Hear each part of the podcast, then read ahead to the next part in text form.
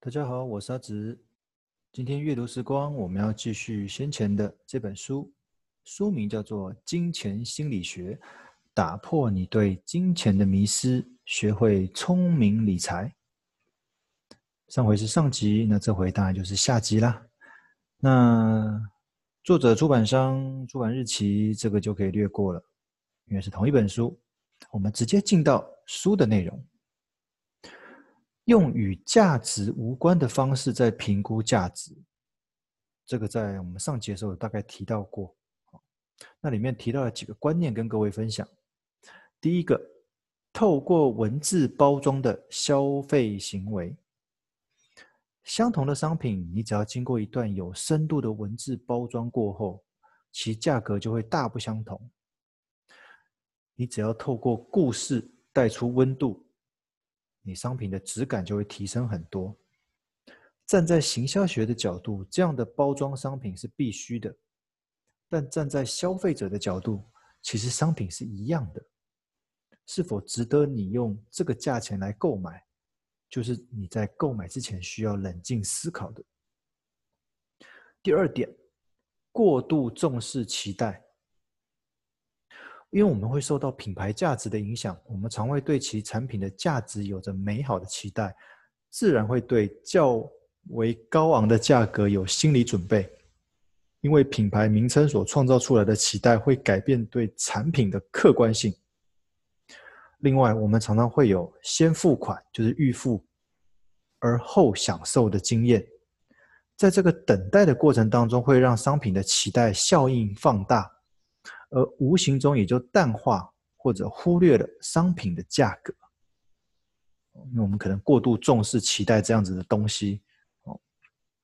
当然，其实这个都是有相关联性的啦。因为你前面当然是它特别会包装哦，让你对这个商品有所幻想，那你会觉得这个价格很高是合理的哦。那又因为它的价格比较高，你会对这个商品的品质会特别期待啊，不管是吃的或是用的都一样。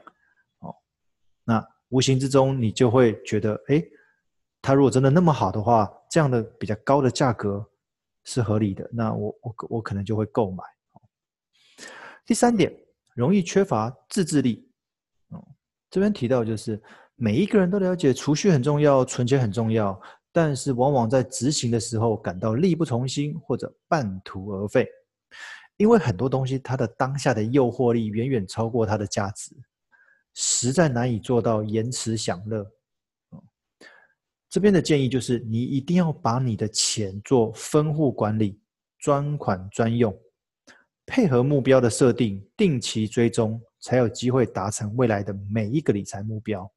我觉得这个自制力跟执行力，对理财这件事情来讲，还真的蛮重要的。哦，就是俗称的自律。哦，这各位听众如果一直有持续听我的那个。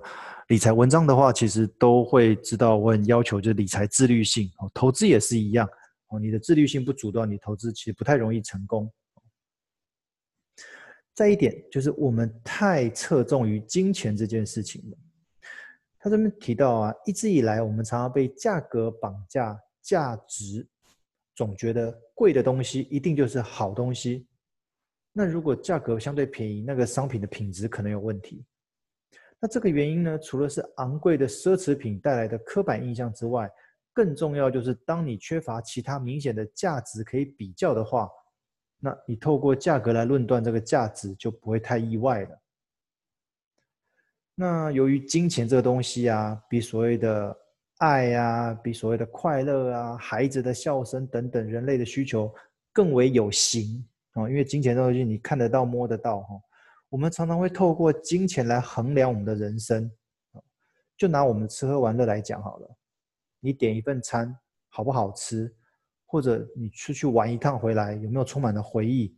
我觉得那个关键已经不会是那个价格了，而是谁跟你一同参与这个过程。所以这个时候，人与人之间所带来的化学变化，早就已经不是金钱能够衡量的。所以作者建议。不要让金钱去主宰你的人生。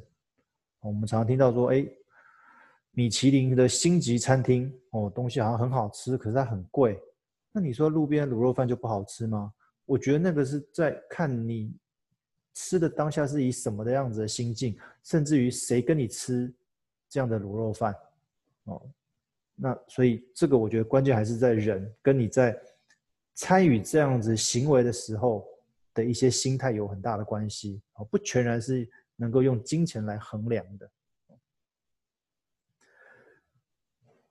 再者，作者提到一个，我们在理财的时候，必须要从错误的思维来汲取教训。所谓的用脑袋花钱，在上一集的时候，我们有提到所谓的机会成本这件事情，但是我们常常忽略。譬如说，我们会愿意花两个小时排队换免费的商品，却不愿意当两个小时的工读生。我现在指的是，假设这个时薪跟你要换的这个免费商品是等值的哦。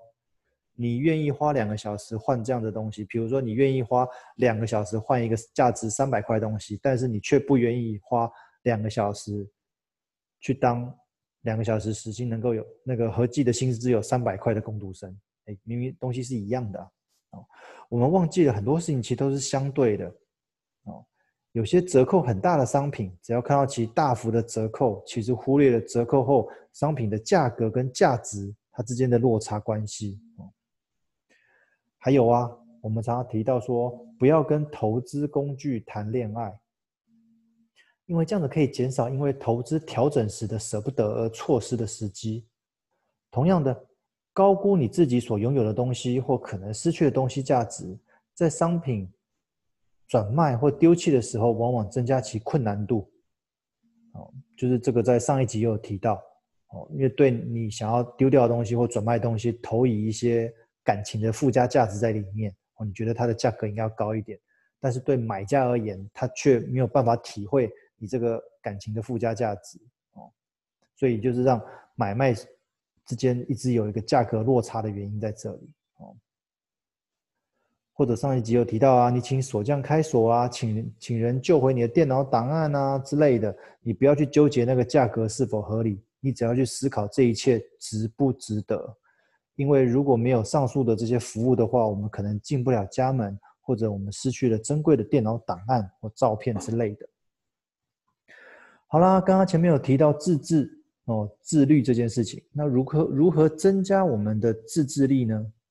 无论是强迫自己储蓄，或者避免乱花钱，其实都是自制力的问题。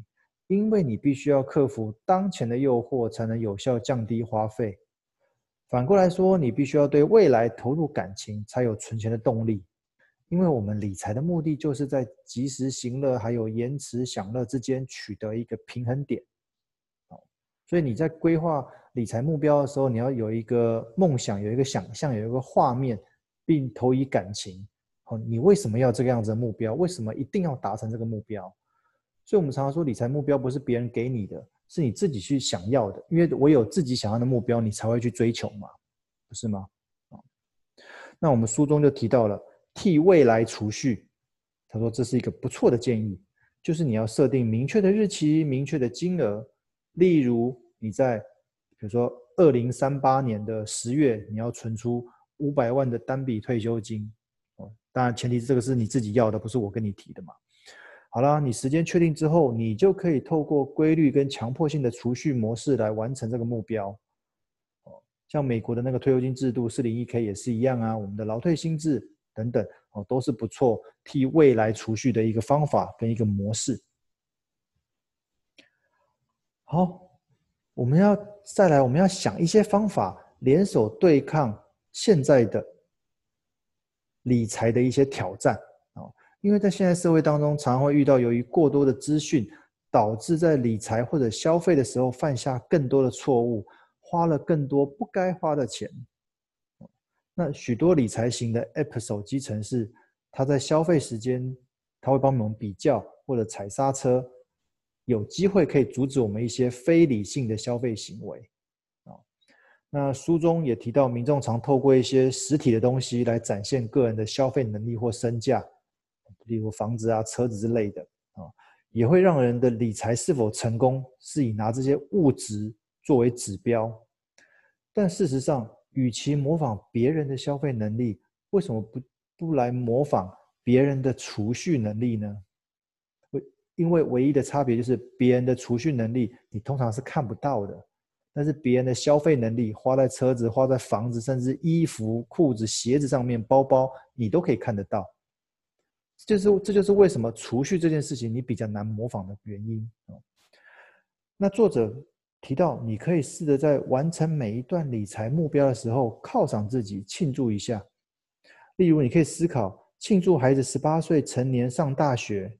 哦，原本你可能是这样子嘛，你把它改成庆祝完成孩子十八岁大学学费的负担准备。哦，因为原本只是庆祝，哎呦，我小孩子十八岁了，可以念大学了。我们把它改成我小孩子十八岁了，我也存到了他念大学的钱。这件事情，我们来庆祝。